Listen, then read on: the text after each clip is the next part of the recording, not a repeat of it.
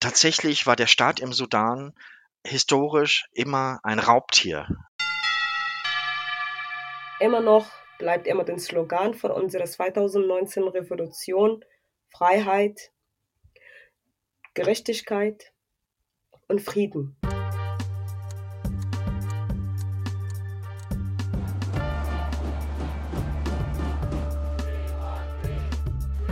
Disarm Friedensgespräche mit Linda Peikert und Jan van Aken.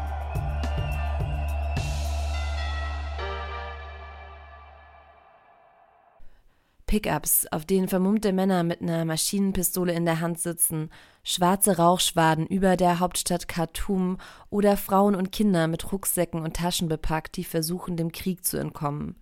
Solche Bilder erreichen uns aktuell aus dem Sudan. Seit zwei Monaten toben dort blutige Gefechte. Bislang hat keine Waffenruhe wirklich funktioniert. Hunderttausende fliehen aus dem Land. So akut die Kämpfe im Moment auch toben mögen, wir nehmen das hier Anfang Juni auf, 2023. Auf eine Art ist dieser Krieg im Sudan auch zeitlos und damit leider auch noch ein paar Jahren aktuell. Ein ziemlich zeitloses Beispiel dafür, wie der Westen und ich finde ganz speziell auch Deutschland in den letzten Jahren seine eigenen Interessen aufs brutalste durchsetzt. Schlimme Menschenrechtsverbrecher bewaffnet und eine demokratische Bewegung von unten im Stich lässt. Darüber sprechen wir heute mit Roman Deckert, der seit fast 30 Jahren den Sudan politisch sehr intensiv verfolgt und dabei auch ein besonderes Augenmerk auf deutsche Waffenlieferungen hat und mit Mona Kogali, die im Sudan geboren und aufgewachsen ist und 2013 vor Repressionen fliehen musste, nachdem sie und ihr Mann sich politisch engagiert hatten. Seit 2015 lebt sie in Deutschland und arbeitet heute für die Kurve Wustrow, einer Bildungsstätte für gewaltfreie Aktionen im Wendland. Sie haben wir erstmal nach der aktuellen Lage im Sudan gefragt gar kein normales Leben gibt jetzt in Khartoum. Und äh, die Bombardierung seitens der Militär findet immer noch statt. Und äh, auf der Straßen sind immer noch die Milizia, die Rapid Support Forces, Janjaweed bei uns so gesagt. Und die sind überall und die stürmen auch in den Häuser rein. Und also es ist wirklich total chaotisch. Also die Leute leiden total darunter. Viele sind jetzt geflüchtet, viele haben das Land verlassen oder die Stadt verlassen, Richtung Norden oder Richtung äh, Süden in Medani, die andere, die benachbarte Bundesland. Also sobald sie sozusagen wissen, dass der Weg frei ist, dann schaffen sie es raus. Und wenn das nicht der Fall, also die, wenn die jetzt in einer Nachbarschaft oder Nachbarort, wo es gerade jetzt Kämpfer stattfinden, dann müssen sie sich unter den Betten verstecken und einfach abwarten mit der Hoffnung, dass keiner jetzt einen Schuss trifft oder ein, ein Bomber auf dem Haus kommt. Gerade ist eine, eine Freundin von mir hat mir erzählt, dass das übernächste Haus wurde bombardiert und sie mussten dann auch die gestorbenen Leute rausholen. Dabei waren auch die Kinder, die noch am Leben waren, das alles mit zugesehen haben. Es ist wirklich sehr schlimm und sie können nicht raus, weil es ist die Straße nicht sicher. Wenn sie rausgehen, dann werden sie von der Lizie dann genommen und umgekehrt auch. Meine Schwägerin, die war mit äh, Drillinger schwanger und in 33. Schwangerschaftswoche, das war ihr gar nicht möglich, den Weg nach Ägypten zu schaffen, also nach Süden und gerade im Krankenhaus angekommen. Aber das Krankenhaus war leider auch nicht, nicht vorbereitet für solche Fälle und viele Fälle.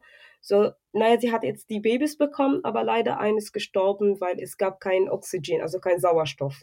Und der bräuchte Sauerstoff und der ist jetzt gestorben. Zum Glück, die Babys bräuchten diese äh, Plastikbox für die Babys, wie heißt es? Genau, sie bräuchten das nicht. Aber wäre das jetzt zum Beispiel die 31. Schwangerschaftswoche oder vorher gekommen, dann wären sie schon tot. Also diese Schilderungen nehmen einen ja wirklich mit. Mal wieder sind das Babys, kranke, schwangere, ältere Leute, die es am härtesten trifft. Roman, magst du noch was ergänzen? Was hörst du denn zurzeit aus dem Sudan? Du hast ja auch Kontakte direkt vor Ort. Ja, ich glaube, Mona hat es schon leider sehr gut zusammengefasst. Gerade heute äh, und gestern war eine der, der heftigsten Meldungen eigentlich, die das in einem Waisenhaus in Khartoum, äh, Mayoma, Dutzende Babys gestorben sind. Einfach aus Mangel an Versorgung.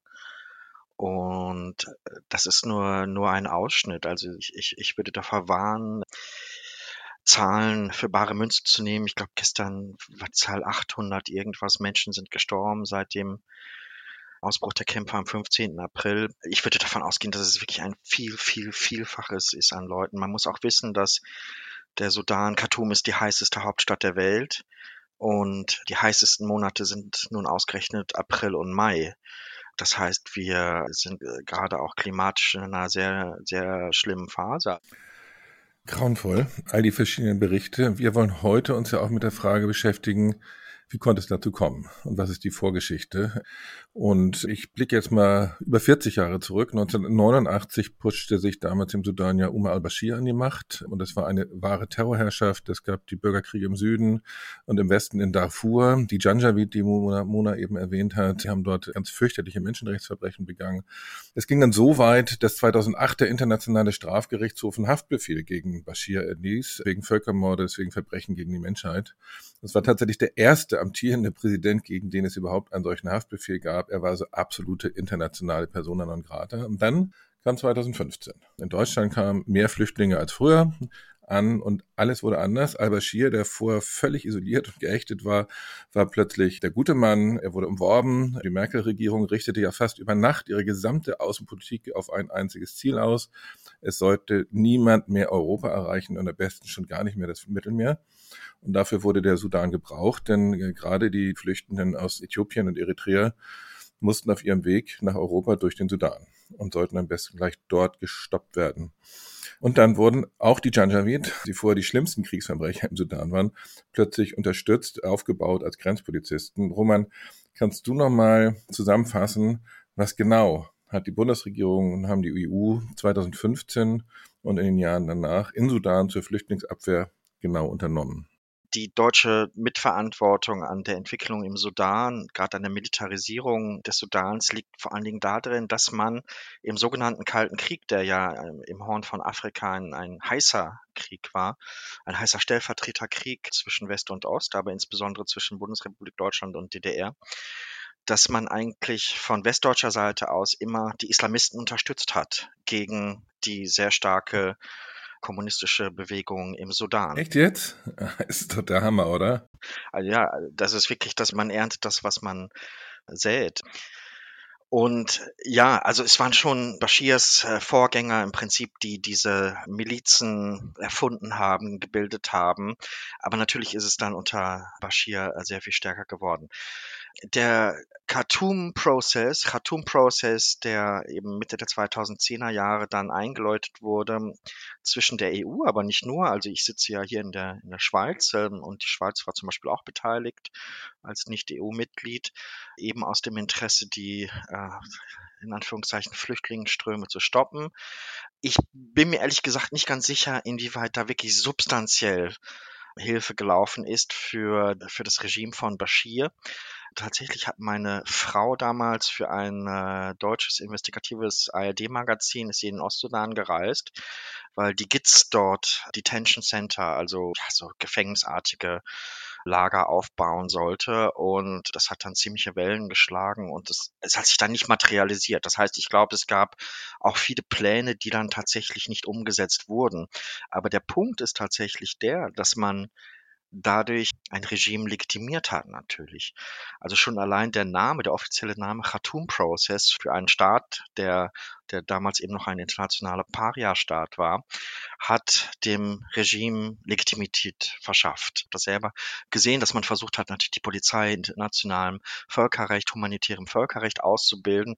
Das ist natürlich ein Dilemma, wenn ich wirklich Politik machen will. Und es gab ja tatsächlich auch Probleme, den Menschenschmuggel gerade im Ostsudan von Geflüchteten aus Eritrea. Das heißt, das war ein Spannungsfeld, in dem ich selber mich jetzt als Entscheidungsträger nicht hätte bewegen wollen wollen. Aber im Nachhinein muss man eben sagen, dass das schon, schon fatal war, eben gerade Hemeti mit seinen äh, Janjaweed oder Neo-Janjaweed quasi zu, zu legitimieren. Ähm, nur mal kurz, diese Janjaweed, die hießen dann eben die Rapid Support Forces und das ist eben jetzt äh, unter General Hemeti die eine Seite in dem Krieg gerade, die andere Seite ist das offizielle Militär. Beide sind ja sozusagen offizielle ja, das eine offizielles Militär, das andere aber auch der Regierung unterstellt gewesen. Also waren, waren zwei militärische Strukturen nebeneinander, die sich jetzt gegeneinander gestellt haben. Du, was du gerade sagst, erinnert mich an eine völlig andere Geschichte, und zwar Saudi-Arabien. Da gab es auch eine Polizeiausbildung aus Deutschland, also Grenzschützerausbildung. Ich habe die damals sogar mal besucht und da war auch immer das Argument, naja, wir bilden die halt aus in, in menschenrechtlich und wie man irgendwie sauber jemanden festnimmt nach menschenrechtlichen Kriterien und so. Und da habe ich immer gesagt, ihr redet euch doch in die Tasche. Also natürlich nehmt ihr sie meinetwegen sauber fest, es wird nicht gleich ge geschossen und sie werden nicht gleich umgebracht, aber danach werden sie trotzdem gefoltert im Land wie Saudi-Arabien. Also insofern hilft natürlich jede Art von Polizeiausbildung in einem Land wie Saudi-Arabien oder Sudan unter Bashir hilft natürlich dem Repressionsapparat, selbst wenn die deutsche Bundesregierung sagt, wir machen hier nur Menschenrechtsausbildung oder was meinst du? Meine Kritik wird gerade auch mit Blick auf Saudi-Arabien direkt an noch eine viel ähm, heftigere Problematik gehen. Und das ist eben, dass man von bundesdeutscher Seite den Sudan über Jahrzehnte lang im, im sogenannten Kalten Krieg hochgerüstet hat. Nicht nur die Armee, von der dann all diese Rebellengruppen und Milizen sich abgesplittert haben, sondern auch den Mukhabarat, das ist der Geheimdienst, und auch den Polizeiapparat. Und als das dann nicht mehr so einfach ging, hat man es einfach outgesourced an Saudi-Arabien. Das heißt, die Waffen kamen dann über Saudi-Arabien. Wo kamen die, die Waffen von Saudi-Arabien her? Da ist eben gerade mit bundesdeutscher Hilfe Heckler und Koch hat eine eigene Fabrik aufgebaut.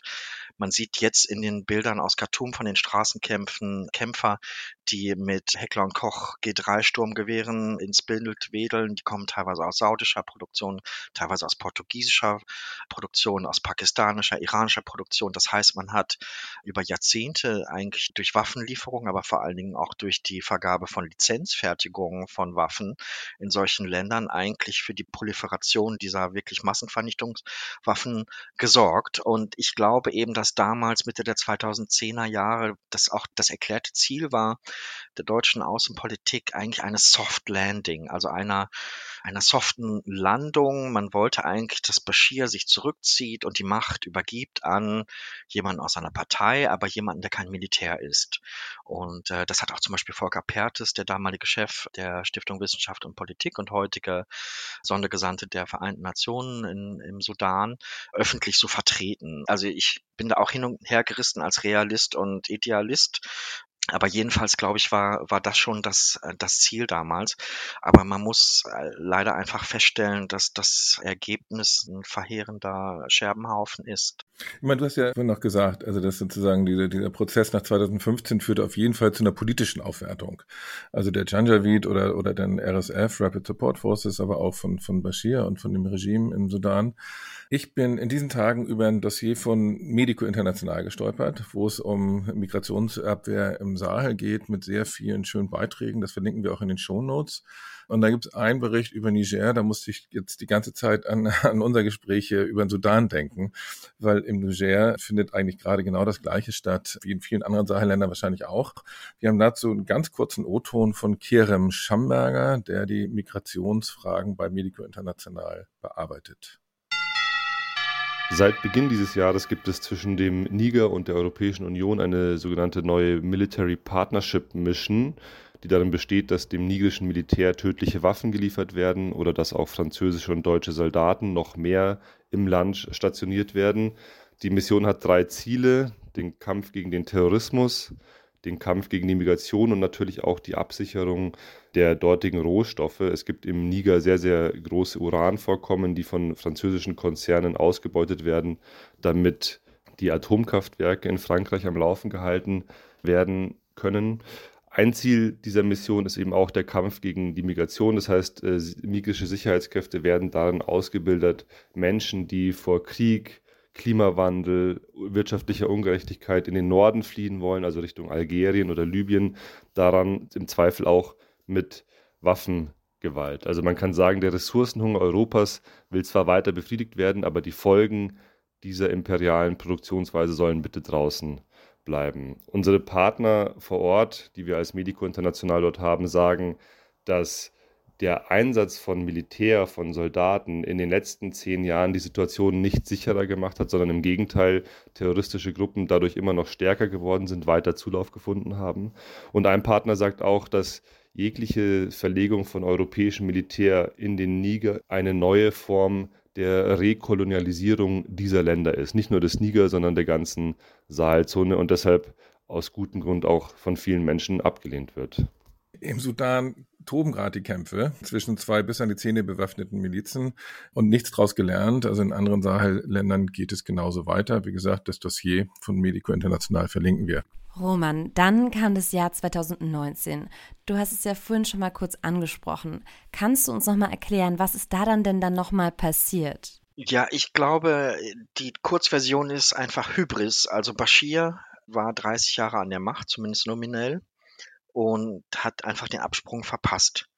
Und es gab dann äh, schon längere Zeit einfach Versorgungsschwierigkeiten bei Treibstoff. Er hat auch die Subventionen gekürzt für Brot und andere wichtige äh, Dinge des täglichen Bedarfs, auch auf Druck übrigens des Internationalen Währungsfonds. Der entscheidende Punkt war allerdings dann doch wohl, soweit man sagen kann, dass die saudischen Verbündeten und auch die Vereinigten Arabischen Emirate ihn haben fallen lassen wohl auch auf Druck der USA.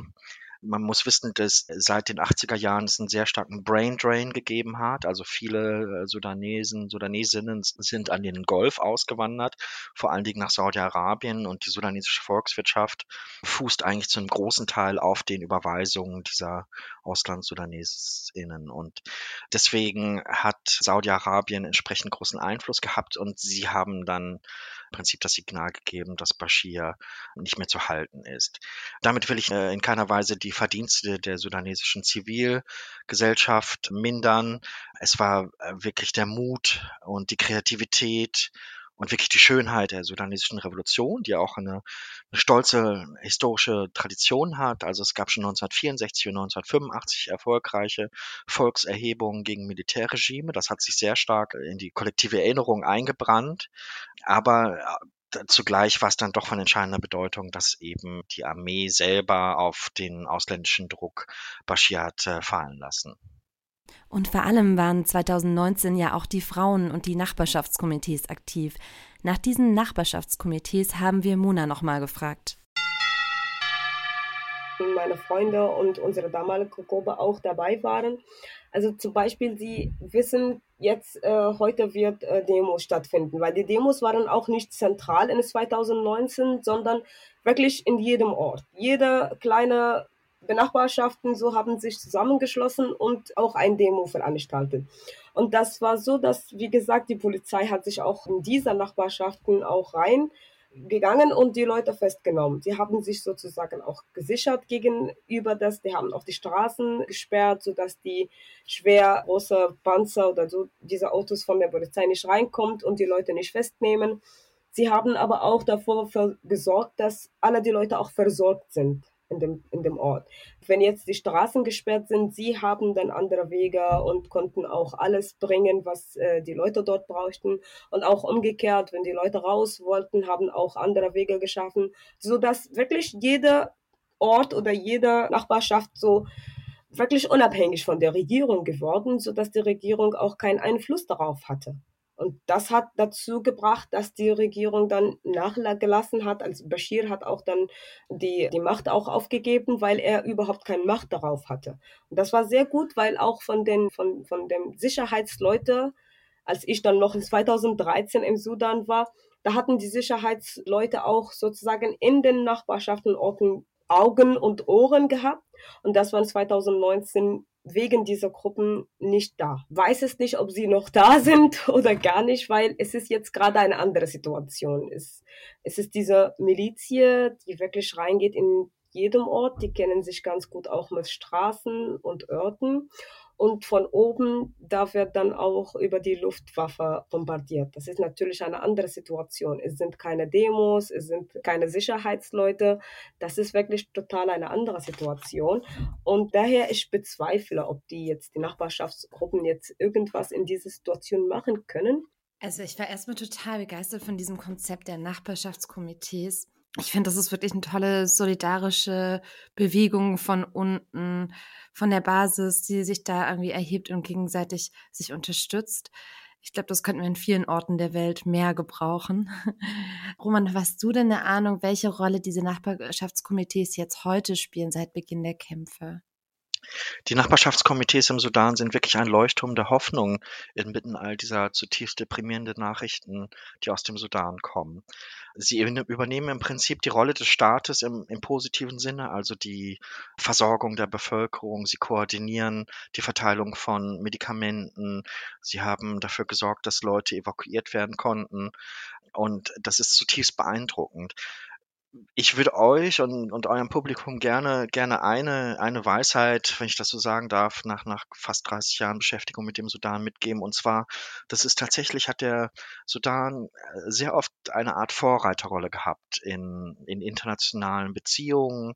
Ich könnte da eine lange Liste machen, aber in vielen Dingen war wirklich wie eine Kristallkugel, dass man sehen konnte, bestimmte Trends, die sich dann später auch in anderen Ländern vollzogen haben. Und hier wäre vielleicht eine eine Chance, einen positiven Trend zu sehen in all dieser Horrornachrichten. Und zwar, dass wirklich ja, wie du gerade sagtest, eine basisdemokratische Entwicklung stattfindet. Tatsächlich war der Staat im Sudan historisch immer ein Raubtier. Also das muss man einfach sehen. Seit Kolonialtagen hat der äh, Staat im Prinzip nur dafür gesorgt, dass die Bevölkerung ausgebeutet wurde äh, zugunsten einer kleinen Elite. Und ich denke, hier müsste man tatsächlich mal vielleicht nachdenken, ob das nicht ein neues Modell sein könnte. Wir gehen immer davon aus, State Building, starke Institutionen, Rechtsstaat und so weiter. Und vielleicht äh, sollte man die Fantasie aufbringen, einfach mal nachzudenken, ob nicht doch eher so eine hyperlokale, basisdemokratische, akephale Institutionen wie diese Nachbarschaftskomitees doch eher die Zukunft sind in, in einem Land wie, wie dem Sudan. Das ist nicht ganz einfach Darf ich mal kurz, was war Akephale, hast du gesagt? Akephal, also ohne, ohne, ohne wirklichen Kopf. Ah, okay. Ah. Sorry, ich kenne das Wort gar nicht. Ah, das ist der Altgrieche in mir, der, der Angeber, sorry. Das Problem ist tatsächlich, wie man diese Leute einbittet in die politischen Prozesse. Also es war die, die Kritik vieler, auch unter anderem eben an Volker Pertes als dem UN-Sondergesandten, dass diese sehr diffusen, diversen Akteure eigentlich außen vor gelassen wurden. Und das ist natürlich auch kompliziert. Wie, wie will man sie einbinden? Und es ist dann auch ein Problem, wenn man jetzt Sprecher für die Komitees heraussucht, dann läuft das eigentlich diesem Prinzip der Basisdemokratie der äh, e-, egalitären, egalitaristischen Institutionen eigentlich äh, zuwider. Also es ist eigentlich ein anarchistisches Modell. Ich habe auch lange dem Irrtum aufgesessen, dass Anarchismus Chaos bedeutet notwendigerweise und eben kein Organisationsgrad. Aber ich habe dann auch in letzter Zeit gelernt, dass also Anarchismus eben sehr wohl einen, einen guten Organisationsgrad auf hyperlokaler Ebene darstellen kann. Und das das ist, glaube ich, eine Chance, die wir in dieser schrecklichen Krise sehen können, dass wirklich aus der Asche, buchstäblich aus der Asche, im Schutt und der Asche in die Khartoum, aber gerade auch davor gelegt werden, vielleicht ein neuer Sudan auferstehen kann mit einer besseren Zukunft für seine Bevölkerung. Du hast ihn ja gerade schon erwähnt, Volker Pertes. Der war ein Deutscher, war früher bei der SWP und eigentlich haben wir den alle ja immer sehr geschätzt. Also er war immer sehr nachdenklich, reflektiert, hat nicht einfach nur so eine Kriegstreiberei mitgebracht, kannte sich sehr gut aus und jetzt gibt's eben diese massive Kritik an ihm, weil er eben diese, du nennst sie die hyperlokalen äh, Nachbarschaftskomitees, die Demokratie von unten völlig ignoriert hat. Kannst du da nochmal zwei Sätze zu sagen? Ja, ich bin mir nicht ganz sicher, inwieweit die wirklich heftigste Kritik, die ähm, gerade von sudanesischer Seite, von Seiten der sudanesischen Zivilbevölkerung Pertes entgegenschlägt, inwieweit die gerechtfertigt ist. Also man muss zwar konstatieren, dass seine Bemühungen wirklich total gescheitert sind. Aber mein Verdacht ist eigentlich auch, dass er wirklich einen unmöglichen Job hat. Ich habe von Leuten, die sich im UN-Apparat gut auskennen, auch gehört, dass er auch innerhalb der UN natürlich nicht so verwurzelt ist. Das ist auch ein Problem. Aber die Kritik von Sudanesinnen ist ja, dass eigentlich nur die Leute mit den dicksten Kanonen am Verhandlungstisch sitzen. Und das äh, ist natürlich eine berechtigte Kritik. Aber dann, wenn man den Job von Bertes hat, ist es natürlich auch nicht so einfach, eben diese Leute mit, mit ihren Machtmitteln, mit den Gewaltmitteln einfach zu ignorieren. Das heißt, ich bin mir nicht ganz sicher. Also es ist ein gemischtes Bild. Man muss konstatieren, dass er gescheitert ist. Auf der anderen Seite wirklich, glaube ich, war es auch ein Himmelfahrtskommando. Also, wo du es gerade sagst, die Idee mit den dicksten Kanonen sitzen mit am Tisch, das war ja ein Thema, was wir in unserer ersten Folge von Disarm hatten. Da ging es nämlich um Friedensgespräche und genau das Problem. Könnt ihr auch mal mit reinhören. Wir würden jetzt nochmal zur jüngeren Geschichte des Sudans gehen. Seit 2020 gab es ja die UN-Mission. Was genau ist dann im Frühjahr dieses Jahr passiert? Also wie konnte das so eskalieren? Ja, das ist äh, nicht ganz einfach zu sagen, ist die, die, die unbefriedigende Antwort. Es gilt da eigentlich wie immer der Nebel des Krieges. Also das erste Opfer des Krieges ist immer die Wahrheit. Es hat sich mittlerweile die Ansicht durchgesetzt, dass es wirklich ein Putschversuch war von äh, Himeti und äh, seinen RSF-Milizen. Es ging eben um die Integration der RSF in, in die Armee. Aber im Prinzip ist das eigentlich, sind es auch nur zweitrangige Fragen. Also es ist dieser Machtkampf zwischen beiden Lagern, ganz gewiss, aber es ist auch zu verkürzt zu sagen, es ist ein Krieg zwischen zwei machthungrigen, blutrünstigen Generälen. Also da versteht man jetzt auch nicht unbedingt die, die ganze Geschichte mit so einer verkürzten Erklärung. Und vor allen Dingen, man darf auch nicht übersehen, dass beide zusammen eben auch einen Krieg gegen die Zivilgesellschaft führen. Also es gibt ähm, die ganze Zeit Meldungen, dass sowohl RSF als auch die Armee sich gegen die Nachbarschaftskomitees wenden, dass Journalisten, Journalistinnen Repressalien ausgesetzt werden. Also das ist die, die zweite Komponente dieses Kriegs, die man nicht übersehen darf. Und zum Beginn des Krieges haben wir auch Mona befragt. Sie war im März, April diesen Jahres im Sudan und wir wollten von ihr wissen, lag denn da schon was in der Luft? Hat man schon gespürt, dass sich da was zusammenbraut, dass es vielleicht bald eskaliert? Also ja, ich war im Sudan vor drei Wochen, genau von 14.03. bis zum 2. April und war auch in Khartoum, in Khartoum und El Fasher. Und da war doch was zu spüren, dass irgendwas kommt. Zum Beispiel, wenn wir jetzt auf die Straßen gehen oder über die Brücken, die verschiedene Teile von Khartoum Stadt verbinden. Da gab es immer Control Points, so dass immer Militär, Polizei, aber auch die Rapid Support Forces also es war wie immer so drei Punkte. Man erstmal der erste und zweite und dann dritte Kontroll durch und jeder war unabhängig äh, auch von Anforderungen. Der eine will den Kofferraum sehen, der andere will die Papiere sehen und die waren auch nicht ganz nah aneinander, aber es, es ist unmöglich, dass man jetzt von A nach B kommt, ohne über mindestens diese drei Punkte, dieser Control Point zu kommen.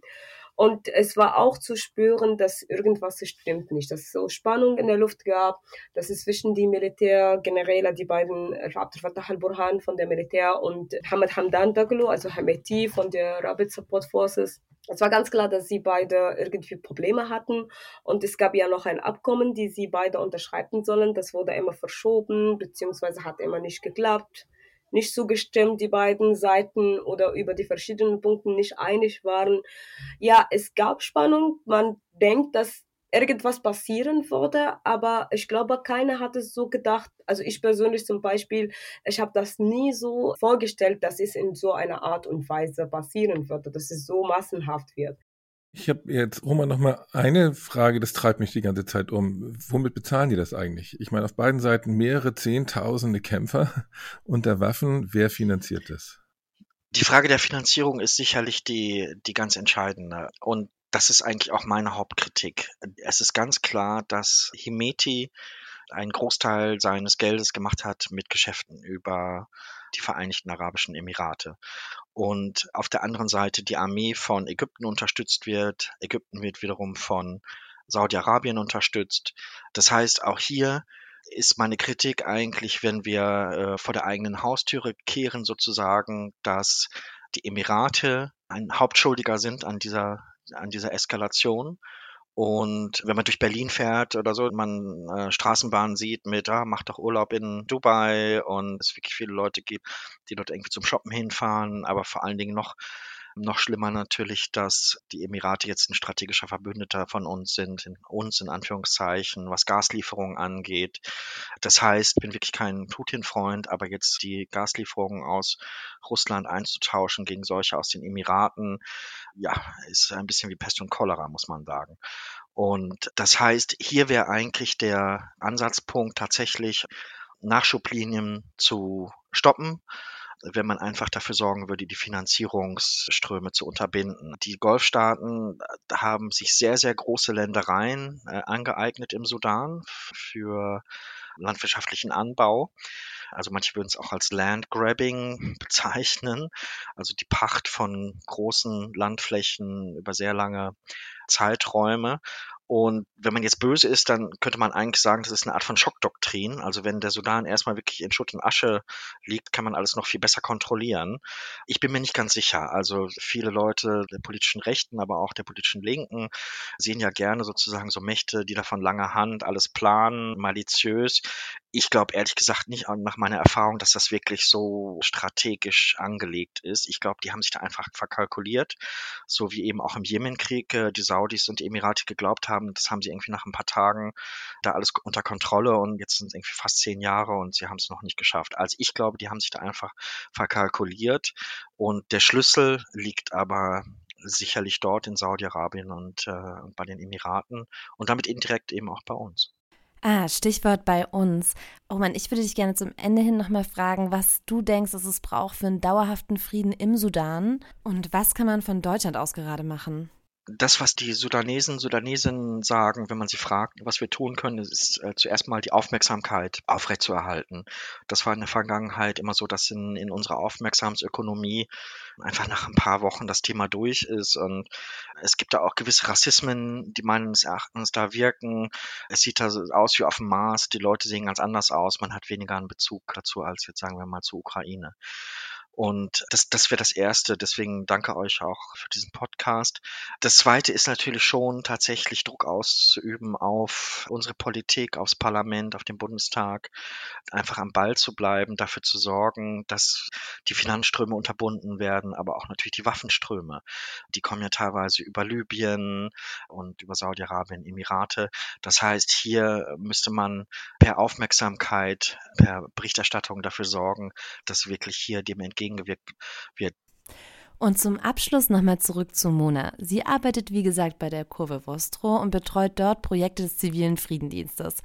Eins davon sind die Voices of Marches, die Stimmen vom Rand. Da haben Menschenrechtsaktivistinnen von der Organisation Bana im Sudan Stimmen von Frauen aus der Peripherie eingefangen, was ihre Sicht auf die Revolution von 2019 ist und welche Forderungen sie an Khartoum und die internationale Gemeinschaft haben. Wir haben Mona gefragt, was sie von ihren Partnerorganisationen aktuell hört und welche Rolle die Frauen im Aufstand 2019, aber auch im aktuellen Krieg haben. Ja, also die Frauen von Banafir sind ständig in Kontakt. Leider, die sind auch äh, persönlich betroffen von dieser Situation jetzt. Saida von Bana, ihre Schwester, wurde ermordet in diesem Krieg. Die, ihre Schwester Schaden und Schaden war auch eine berühmte Sängerin im Sudan. Also das ist jetzt wirklich persönlich total heftig, was die Frauen jetzt erleben. Ein Teil musste flüchten und die Frauen auch von Bana aus El Fasher leisten eine große Arbeit, obwohl sie jetzt ihre Häuser verlassen mussten zum Teil. Die Frauen in El Jinena, das ist auch westlichen Darfur, Viele sind wirklich betroffen, auch persönlich und auch in ihrer Familien. Viele haben ihre Verwandten verloren und viele mussten flüchten. Trotzdem leisten sie unglaublich jetzt Arbeit da. Sie versuchen und arbeiten daran, Medical Centers, so kleine Gesundheitszentren, dran zu arbeiten, dass sie auch die Leute, die von den verschiedenen betroffenen Orten auch dazukommen und äh, Medikamente bekommen und auch Medical Support bekommen. Was sie jetzt alle von Bana oder auch außerhalb, alles, was sie jetzt wollen, ist, dass der Krieg stoppt. Immer noch bleibt immer den Slogan von unserer 2019 Revolution Freiheit, Gerechtigkeit und Frieden und zivile Regierung. Das ist alles, was die Menschen in 2019 fordert und immer noch fordern. Die sudanesischen Frauen haben immer große Schritte geleistet, schon damals, schon bevor die Regierung von al-Bashir und währenddessen und während der Revolution und heute immer noch. Und ich glaube, die werden immer ihre Schritte noch weiter vorantreiben, Während jetzt dieses Krieg schaffen die auch so viel, wirklich eine Menge. Alles mit den Frauen verbunden, alles mit der Bewegung der Frauen, alles mit der Stimmen der Frauen. Ohne die wird keine Revolution stattfinden, wird keine zivile Regierung aufgebaut und werde keine zukünftige Gesellschaft in Sudan geben. Boah, das geht jetzt richtig unter die Haut. Kommen wir jetzt zu unserem traditionellen Abschluss, was wir mitnehmen aus dieser Sendung. Linda, magst du anfangen? Ja, ich nehme mit, dass sich die Frauen mal wieder für Menschenrechte einsetzen und für Demokratie und da wirklich stark für kämpfen in einem Land, wo sicherlich auch patriarchale Strukturen noch vorherrschend sind. Und jetzt in der Kriegssituation wieder die sind, die am meisten ertragen müssen. Aber ich habe bei einem Kongress mal irgendwie ein sehr ermutigendes Zitat von einer Frauenrechtlerin gehört. Die hat gemeint, das jetzige Jahrhundert sei das Jahrhundert der Frauenrevolution und da gibt es bestimmt viele Tiefschläge, viel Blut und viel auch grausame Situationen. Aber wenn man sich so global die Situation auf, anschaut, stehen ja wirklich in vielen Ländern aktuell die Frauen auf und, und kämpfen für mehr Menschenrechte, für mehr Demokratie. Und ich finde, das gibt auch einen Hoffnungsschimmer. Das ist mein ganz großes Learning. Und ansonsten finde ich irgendwie interessant, dass diese Nachbarschaftskomitees irgendwie erinnern die mich an Nord- und Ostsyrien, an diese Basisdemokratie dort vor Ort. Natürlich ist es was anderes, es ist irgendwie anders strukturiert. In Nord- und Ostsyrien, glaube ich, nochmal durchstrukturierter, mit mehr Ansprechpersonen, mit mehr verschiedenen Ebenen. Diese Nachbarschaftskomitees scheinen ja irgendwie so für sich zu stehen ein bisschen, äh, man hat das ja auch schon angesprochen, so Anarchie irgendwie.